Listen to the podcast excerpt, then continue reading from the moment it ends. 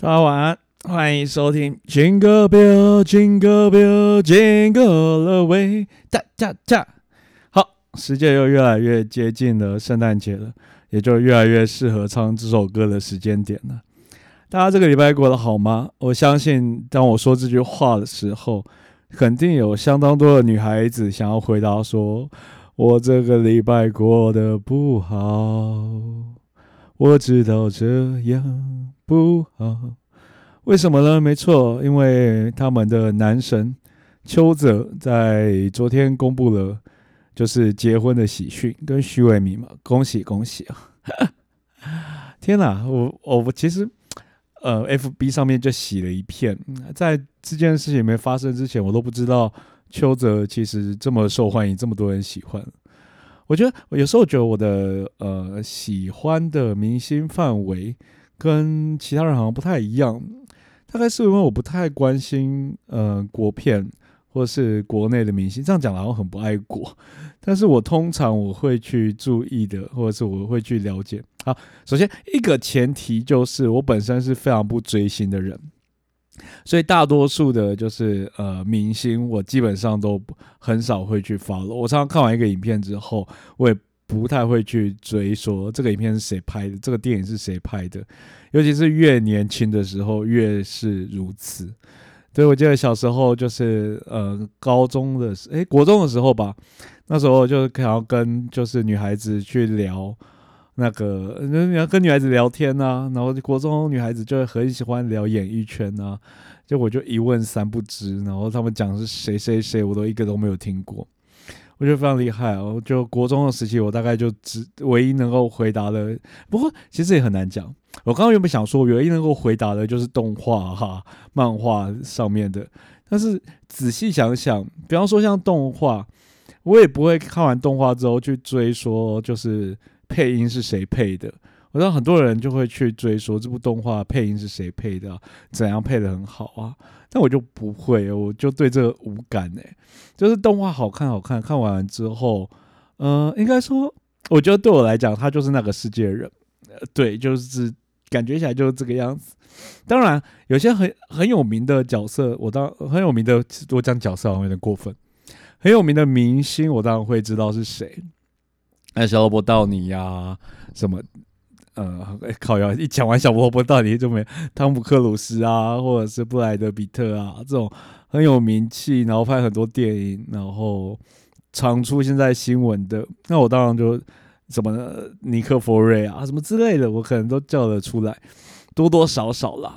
但是本身不是不是因为说我看完这部电影之后，我去追说谁是谁演的，什么是谁演的。反而比较多时候是他们上新闻，或者是看到他们的故事之类的，那我才知道说啊，原来这个是谁。本身是不太会去追的，对，所以这次呃邱泽结婚之的消息出来之后，听到也也是哦，原来就是喜欢我周遭喜欢邱泽的人这么多，反而没有人跳出来哭说徐伟明结婚了。想当年新垣结衣结婚的时候，也是哀嚎一片，所有男生梦都碎了。天哪！那总而言之呢，对，这就要又要有人跳出来说：“啊，你们也知道，就算他不跟就是徐伟明结婚，他也不会跟你们结婚啊！你们是在 cos 哦。”当年新月结义的时候，我觉得就好多女生这样子骂男生，但现在你们就知道到底在哭什么了。好了，那嗯，而且很有趣的就是，当这个事这件事情发生之后，我今天去查那个电影，发现就是最近最红的一部电影，就是《当男人恋爱时》。那网络上有好多人提到，就是哇，《当男人恋爱时》简直就是就是纪录片啊！哇，两个人就是在，而且这种一幕的情侣就是在呃演戏。的过程当中，两个人就是萌生感情之后在一起的，其实好像也是蛮多例子的，包括那个布莱德比特跟安吉丽娜琼丽，当时呃呃当时什么史密斯任务嘛，对不对？然后呃后来也有很有名的，就像我刚刚讲的，新垣结衣跟新演员，对，好多还蛮多像这样子拍片的时候演一对恩爱情侣，然后。后来就是因此就这样结婚了。对，当然他们都没有什么好下场啊，没有啦，我乱讲。哎呀，啊，啊那总而言之，就是《当男人恋爱时》最近又成为一个就是大家非常关心的一部电影。好，哎，讲到哎，讲到电影，大家最近有看 Netflix 上了一部旧片，对，叫做《夜访吸血鬼》，虽然相当久以前的电影，好，但是也是很难得，就是汤姆克鲁斯跟布莱德比特两个人合作一起。两个人合作一起拍了一部电影，我觉得相当酷诶。如果还没有看过的人，虽然老实说，就是呃，吸血鬼文化发展至今，就是这个样子概念的吸血鬼文化，已经没有当时那么神奇了。因为他那时候是就在讲吸血鬼，然后再讲吸血鬼生命中的一些挣扎啊、一些苦处啊之类的。老实讲，在这个年代，这件事情已经没有那么神神奇了。后来有发展这种各式各样的吸血鬼的故事啊，吸血鬼的各个角度啊。但是即使如此哦，我还在今年，就是其实这两天才刚回去看，第一次看，我是第一次看哦，第一次看这个夜访吸血鬼，我还是觉得它的剧情啊，然后整个架构啊都很好看。对，尤其是它的布景，一开始在，就是一开始在现代的时候，就是让我觉得，哦，这个果然是很久的电影，有点痛苦。那后来回到回忆的时候，当他回到过往的时候，发现，哎，出乎意料的好画面，哎，不管是服装啊、布景啊，不过在灯光上面，就是。很有那个年代的感觉，就特别的亮。我觉得现在电影比较讲究真实感吧，所以不会打那么强的灯光。在那个时候的那个时候，常常有些电影的灯光打特别亮。不过，嗯，会在这一部吸血鬼的电影里面打的特别亮，似乎好像也还也很有感觉，因为他就是感觉他的主角就是皮肤特别白。你知道吗？然后据说啊，我后来回去看一些回顾，据说当时就是原作者，这是一部小说改编的，就是电影。当时原作者呢，就是听到呃这个主演是汤姆克鲁斯的时候，曾经大发雷霆，然后就发誓说我不会看这部片子。上映的时候也没有去看，一直等到下档之后。有一个就是朋友寄给他那个录影带，然后他终于忍不住回去看之后，结果大为改观。就是因为以前阿汤哥可能就是一个比较呃阳光正面帅气的角色，然后这个时候当时要他去演这种呃疯狂啊这种坏坏的吸血鬼啊，对阿汤哥那时来讲绝对是一个戏路上的重大的突破。所以他只看了阿汤哥演的那个之后，就终于就是大为赞赏。所以在这个故事我也觉得蛮有趣的。所以呃，现在你们当然可能不会对于阿汤哥演的任何戏路有任何疑惑，但我现在仔细想一想，后即使到后来，阿汤哥好像也很少去演这种负面坏人、疯狂反派。这样子一个形象的角色，通常都还是演一些比较正面的英雄型的角色，所以在这一部上来讲，我真的觉得算是很难得。我真的是好几次在故事当中忘记他是阿汤哥，倒是布莱德布莱德比特在这部戏就很布莱德比特，也我不是在说他演不好，布莱德比特也很好。对这部戏整个三个主要的角色。呃，阿汤哥、布莱德比特，然后还有一个另外一个就是小女孩，那个小女孩就是在后来蜘蛛人里面演玛丽珍的那个小女的那个，她很年轻的时候真的就是小女孩。然后这一部片难处难在就是一个小女孩，因为她成为吸血鬼的关系，所以她活了非常多年，所以她必须是还。又是小女孩的身体，然后演出那个大人的感觉，我原本觉得超级无敌难哎，但后来发现哇，演的真好。就是《夜访吸血鬼》这一部，呃，我光就剧情上面来讲，顶的顶多只能算是还不错，还可以。毕竟这不是这不是他剧情好不好问题，毕竟时代就不，他就一九九四年的电影嘛，所以他的小说一定就更早嘛。那那个年代能够做出这样的小说就已经很了不起了。但是在演技的部分，即使是那么年轻的汤姆克鲁斯，那么年轻的布莱德比特。以及一个小女孩，后来演那个玛丽珍的小女孩，他们三个都是在那一部戏里面有非常，我觉得有非常精湛的演出。所以如果有 Netflix 的话呢，然后又对于这样子的东西有兴趣了，我觉得可以务必去看一下，非常值得我推荐。呃，突然推荐一部一九九四年的作品，有点奇怪，但是我觉得一九九四年的应该很多人没看过吧。因为我当时都没有看过，对，所以如果大家有兴趣的话呢，还是可以去看一下，非常好看。我今天在看那个呃新闻的时候，看到就是在平哎平好像是屏东还是哪里，也是有一个比特犬咬伤人的事件。我觉得很很无奈啊，就是呃听据说政府好像要立法，就是开始禁止养这比特犬。或者是说，如果已经养的话，那就必须去登记。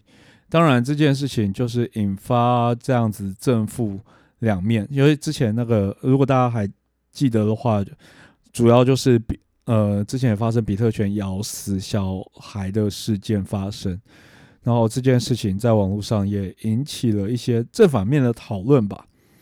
那。大多数人都是保持着一个，就是啊，主人应该要好好教啊，或者是小孩子妈妈不顾好，让他去人家的地盘。那比特犬本来就有攻击性，然后所以被咬死，呃，就是大家不管是主人或者是嗯，就是那个家长的爸妈，都是有一些管理上的疏失。对，那。嗯，我我自己本身当然看这个案件，就是觉得说，呃，的确啦，就是很无奈啊。老实讲，主人也很无奈，因为主人就拴好了嘛，他就在这边。然后，当然，如果你要骂他说，你为什么不教你的狗不要咬人？你为什么不教你的狗去降低它的攻击性？那好像这样子责怪他，好像也不能，好像也有点过头了吧。对不对？就是假设那只狗在它主人面前，就是完全都没有攻击性的，就是也不会去伤害人啊之类的。那毕因为毕竟是它主人嘛，那它主人怎么知道？就是当他遇到小孩小孩的时候，会发生这样子的，就发生这样子的攻击行为呢？对，那当然也有人怪家长嘛。那怪家长不应该让小孩子乱跑，但这种东西就也很难讲吧。你小时候真的不会到处乱跑吗？我不知道哎，应该没有人小时候真的永远都在爸妈的，就是诶呃监视看的底下吧，都会想要偷偷少跑出去玩啊，跑出去闹啊，对啊，我所以总觉得这件的东西就是两个人都没有办法，就是都有疏失，一定有办法避免这样的事情发生。但是要因此责怪这两方，好像又有一点点，呃，不太好。那总而言之，如果政府之后规定就是不要再养这样子的狗，或者是规定说，就是如果要养这样子狗，你必须要有执照啊，或者是什么样的，就是训练啊之类的，我可能觉得这这个才是一个治本的方式。要不然，我觉得这两个人就硬要去怪这这两方，好像都不是一个好，都不是一件好事。但其中我觉得最妙的，呃，最妙的，就是论述是这个样子。呃，他还讲说，就是这个狗是无罪的嘛，他就讲说狗是无辜的，对，狗它就是狗，那比特犬它就是这样子的狗。那凭什么？因为他咬死人，你就要把他安乐死呢？对不对？然后就开始讲说，呃，杀人都不见得要判死刑呢。然后就是你你怎么可以去处罚比特犬这件事情呢？他这样讲，我也我其实我也可以理解，就是大家的这样子的想法。因为对我们来讲，就是狗毕竟是一个没有知性的一个生物嘛。对，虽然它多多少少有一些，嗯，多多少少有一些理性嘛。说说理性好像怪怪的，就是多多少有点灵性。对，用灵性好了，多少可以知道一些，学会一些事情啊，然后可以驯化啊，可以教育的，我们都知道。但是毕竟狗它就是狗嘛，所以。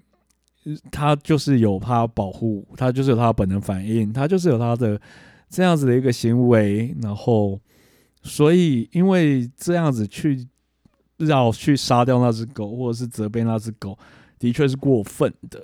在这样子的体认下，我也可以理解。但是当这件事情拿来跟人类相比的时候，就让我不禁有一种人比狗贱的这样子的心情。正好今天，如果就是一个小女孩跑到一个男生家，然后被那个男生就是杀死了，我觉得绝对没有人。我我其实我知道我现在这样讲有一点就是政治不正确，有点王八蛋。但是多多少少我自己内心的确有这种感觉，就不会有人同情这个男的，不会有人觉得这个男的他就是爱杀人啊，就不要惹他，你就不要理他就好了。那。嗯，或者是说这个男的爱，既然那么爱杀人，你就应该好好教养他，政府就应该好好的教育他，让他成为一个不要杀人的人，而不是决定把他抓去关，或者是把他判他死刑。绝对没有半个人会这样讲话，大家一定会讲说，就是死刑啊，是唯一死刑，唯一死刑。对，那我这样讲，其实，呃，我想要讲述，我想要讲述的东西，我想要讲述的东西是这个样子的。你自己想想看，就是，呃，我们每一个人都是不一样的个体。那每你的认知不见得等于我的认知。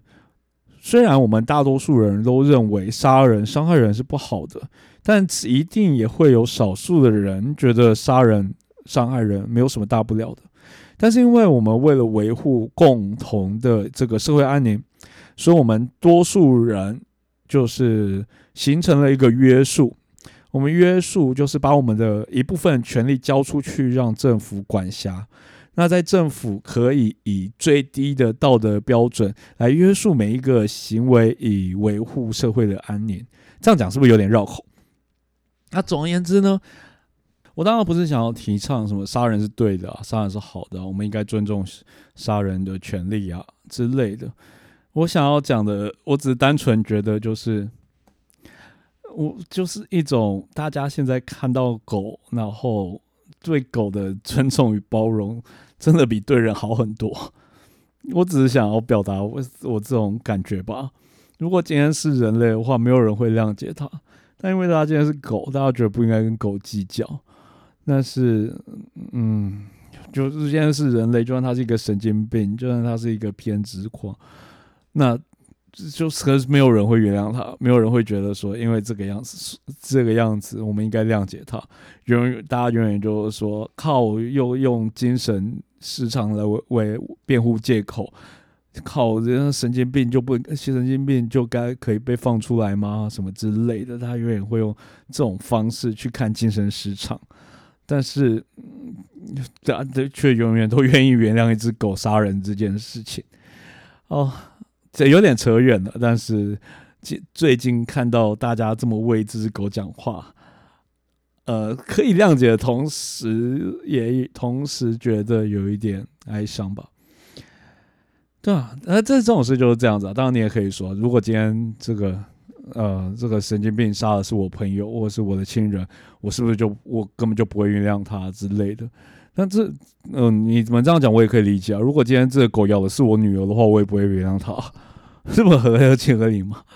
对，所以，嗯，这都是我最近看到这个狗的事件，我觉得自己非常想要聊的话题。那其实想要聊的话题就是刚好也抢到这个攻击性嘛。对，那是这这。在讲到攻击性之后，就是不得不讲到最近呃最有名的事件，就是林炳书。这事件已经有名到我们最近连那个我在即兴的时候，也常常会收到这个点子。好像是呃，这个礼拜三的即兴比赛才有，就是即兴点子是林炳书，然后我还演了高佳瑜这个角色。对，然后我跟大宝一起演，然后大宝在结束的时候，我就不断跟观众道歉说：“哎，不好意思啊，那个只是演戏啊，实际上我呢可不是这种会打女人的人呢。”总而言之，非常有趣。对，我不是说打女人非常有趣，靠腰。那么我们就来来聊聊打女人的，哎，聊聊打女人这个议题吗？来聊聊就是暴力这件事情吧。呃，只是从我们先从邱泽开始讲起好了。我们最近。看到刚好也是最近他结婚之后看到一些事情，就是哎邱泽之前也交往过像杨丞琳啊之类的，然后他们都提到说邱泽在感情的过程当中，常常因为在不顺遂的情况之下，就会采取一些冷暴力的做法。冷暴力就是比方说不理对方啊，或者是呃情情情了啊之类的。对，那。当然，就是有上报道说，就是在这几年当中慢慢的成长。那成长过程当中，就可能在这一方面，对于这些事情的处理，就会比较有，就是有能力去 handle 这些事情。所以大家不知道，大家觉得就是人这一辈子是可以改变的，或者是不能改变的呢？会打女人的人，会不会这一辈子都会打女人？会外遇的人会不会这辈子都会外遇？我觉得这一点也是蛮有趣的。相信一定有很多人对于这个问题是持两端不同的看法。我觉得，尤其是越呃品性越好的人，可能越容易觉得人是不会被改变的，人就是这个样子。对，那品性比较差的人，可能就会觉得人是可以被改变。所以大家就知道，我就是属于那个人是可以被改变的这个立场。为什么我说脾气比较差的人？我这样讲好像有点过分，但是我一说，当我知道自己的缺点的时候，我当然会希望自己是有一天可以克服这个缺点的。所以我就会期许说，呃，这个世世界人是可以被改变的，所以我才能变得更好，对不对？而这一集这个这东西没有什么，没有什么正确答案的。对，虽然我也觉得人是可以被改变的，但是我有一个很好搭档，对，然后我花了十年的时间，十几年的时间，想要跟他就是沟通彼此的问题点，对，但是呃，到最后还是目前还没有任何的，没有任何的就是成果，所以。嗯，好吧，那或许我只能投说，呃，有些人是可以被改变的，但不是每一个人都是可以被改变的吧？这个东西就是这样子分微妙。好，呃，回到回到这个议题上来讲，我觉得暴力这个东西，很多人其实都只重视在真正的肢体暴力。我记得我之前曾经看去看一个呃演讲，那个演讲是在讲家庭暴力的。一个女的讲师讲到一半，我差点想要翻脸。那我那时候我又不能走，为什么我不能走呢？因为那个时候我是在当兵，然后他来军营里面演讲，我就觉得超瞎哎！就是你去一个啊哦好，我先讲说为什么我那时候超火大，因为他就是一个很站在女生立场的那个人，他就觉得说整个家庭暴力的原因起因都是因为男性。他觉得男性就是跟他说，根据统计数字呢，这个家暴绝大多数的呃家暴案件都是男性攻击女性，所以整个家庭暴力的起因啊，整个暴暴力的一个轮廓啊，都是因为男性，然后就是男性就该死，男性就在暴力之类的，他就用这样子的立场来告诉男性说，你们要怎么样不去家暴别人。我听了超级无敌生气，然后他还在一个就是整个场子都是男生的面前，然后讲这种话。对，那如果当时我不是在当兵的话，我一定呛爆他。我真的是很少有听演讲听到这么不客观的事情过。啊，怎么说呢？呃，啊，我们先聊，就你一定会认可一件事，就是我们即使不看数据，我们也能知道说，就是家暴案件一定是男生打女生比较多，就觉得是合情合理的，对不对？因为男生先天的体质跟先天的优势。那我之前，呃，我之前有一个段子也是在讲这件事情。这段子讲的是什么呢？就是，嗯，当然就是男生。我想要传达的是，当然是男生在肢体攻击上一定是比女生多。那有这有几个主要原因。第一个状况事情是，大家我想要跟大家分享的事情是，暴力其实不只是肢体暴力，语言上的暴力、精神上的暴力，我觉得都是伤害人的一个方式。而这些暴力呢，是你连拿出去讲，是你连拿出去讨拍。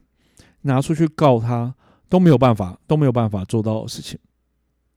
你有没有常遇过，或者是曾经遇过那种会不断的抱怨你的人，不断的告诉你说你哪里不好，不断的告诉你说，嗯，为什么别人别的男人都怎么样，那你会你怎么可以这个样子？别的男人都赚很多钱，那你才赚那么一点钱，对不对？别的男人都会送女孩子什么东西，你还送什么东西？就是。对于这种呃这种状况，对这种状况，其实他你要说他不是暴力的一种吗？他绝对是暴力的一种吧。某种程度上来讲，这个东西对我来讲，绝对比就是拳头上的伤害还要更深。我这里面绝对是对男生来讲，绝对是我宁愿他打我嘛。你有这不你都不爽就打我算，那你不要在那边讲话这种讲这种风凉话。最残忍的是，通常这些风凉话都还有一点点，还有一点点道理在。对，就是我们都知道，我们男生都知道，我们绝对不会是最好的嘛。我们绝对是呃有东西值得你们抱怨的，但是也没有男生能够一直活在这种抱怨当中而不受伤。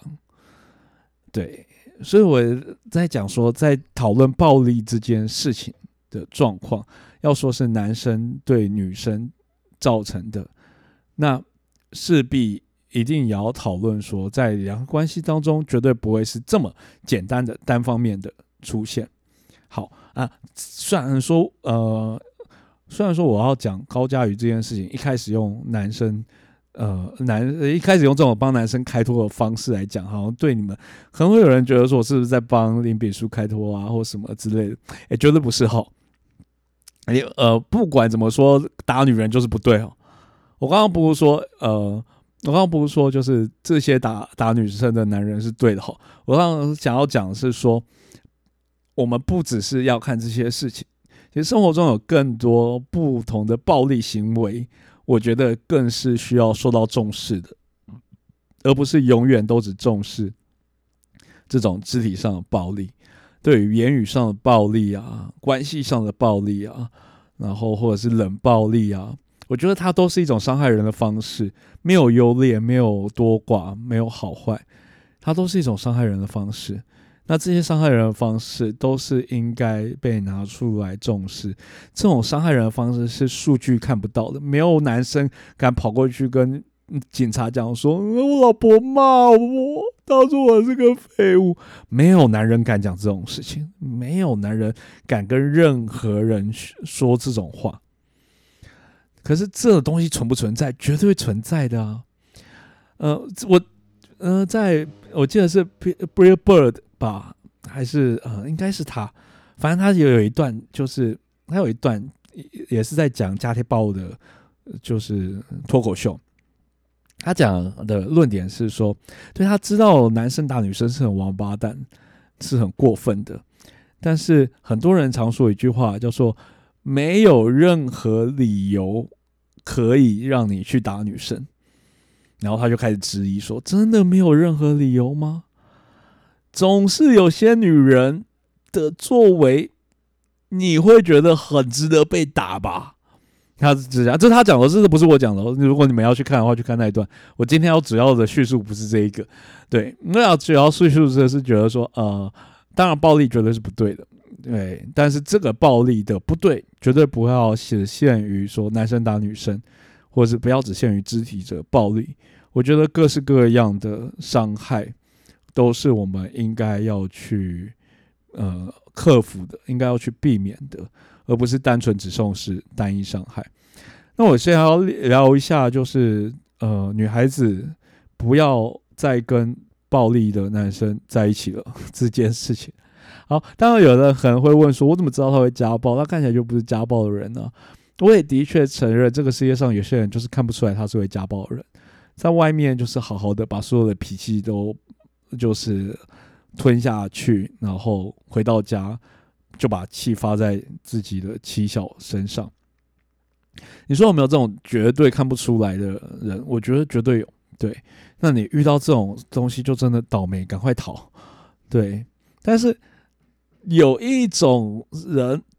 我不想要说他被打是活该，但是他真的应该好好思考一下，他教他看男人的眼光。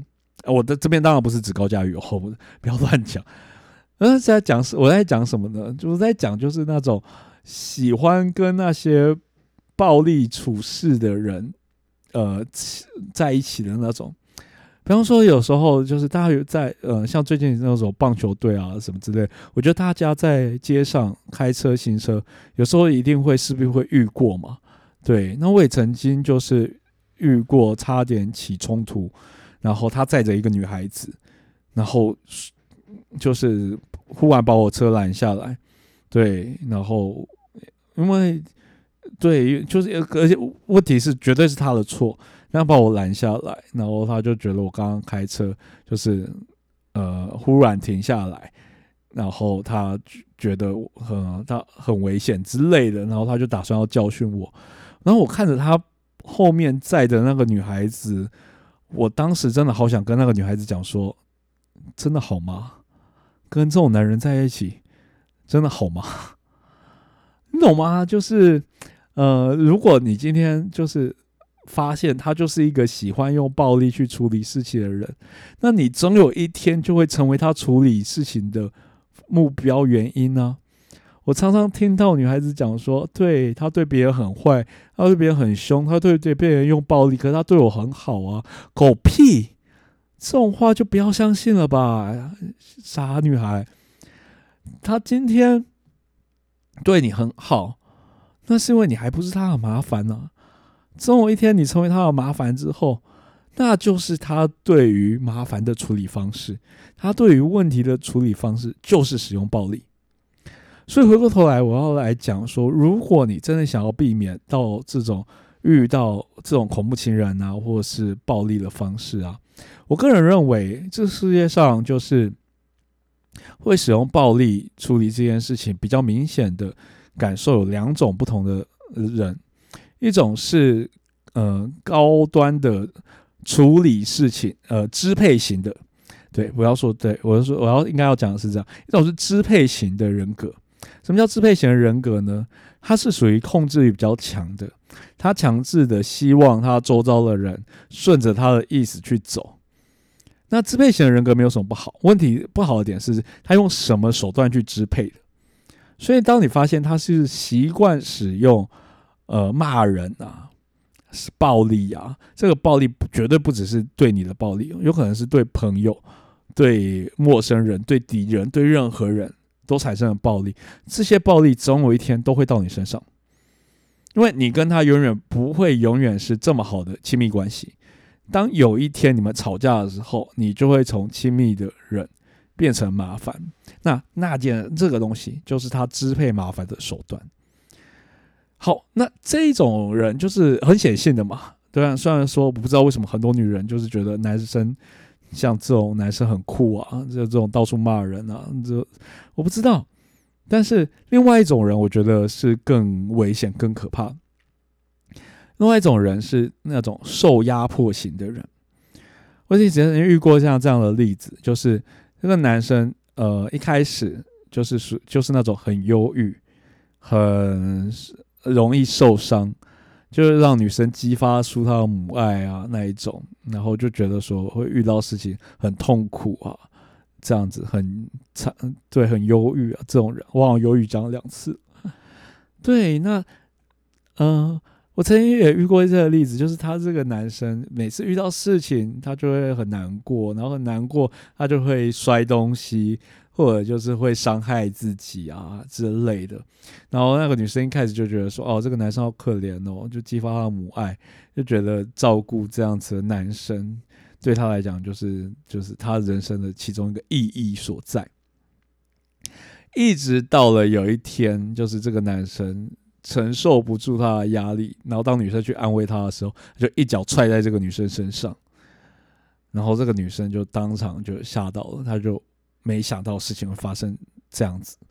那这件事情其实呃，在本质上面来讲，跟刚刚那个状况是差不多，就是我们每个人都会承受到压力，或承受到自己没有办法负担的东西，那。在这个样子的情况之下，怎么样去找寻出口，或是怎么样去，就是去处理这样子的一个情绪，处理对别人的人际关系？我觉得这件事情是，如果他是曾经使用暴力来去解决事情的人，那这件事情就总有一天会到你身上，不管这个暴力是实施在谁身上哦。甚至是实施在自己身上，我觉得很多有自残性行为的人，他就会也会有转变成对别人的暴力，我觉得这个也是存在的。对，那我今天要聊这个，就是想要跟各位女生讲说，而且不管女生男生都一样啊。那男生，如果你觉得自己防御力高，可以扛住。我也遇过那种女生，就是很爱动手动脚的。对，那她本身就是一开始认识她的时候，她就有一些自残的行为。那后来就很容易转换成就是会对别人动手动脚。对我也有遇过这样子的女生啊。但如果男生自认为自己防御很高，被砍个几刀应该也没什么大不了的，那完完全全可以去试试看啊。那一般来讲，就是建议女生就不要尝试了吧。对，女生就是我觉得，嗯，哎，三只脚的狗不好找啊，那两只脚的男人到处都是啊。我觉得世界上男人那么多，不需要去赌这一把吧。嗯，虽然我们也都知道，就是任何的感情上的建议，对于别人来讲都不是，都不具有任何参考价值。没有一个人可以，因为我跟你讲说啊，我觉得这个男生不好啊，然后我说哦是哦，那我不要跟这个男生在一起，太难了。爱情就是这样子的麻木、傻子、傻傻瓜，对，爱情就是这个样子。但是如果你本身能够理智的去看待这件事情的话，我相信这些东西会帮助你，就是能够看清他对于困境。或者是对于人际关系是怎么样处理的？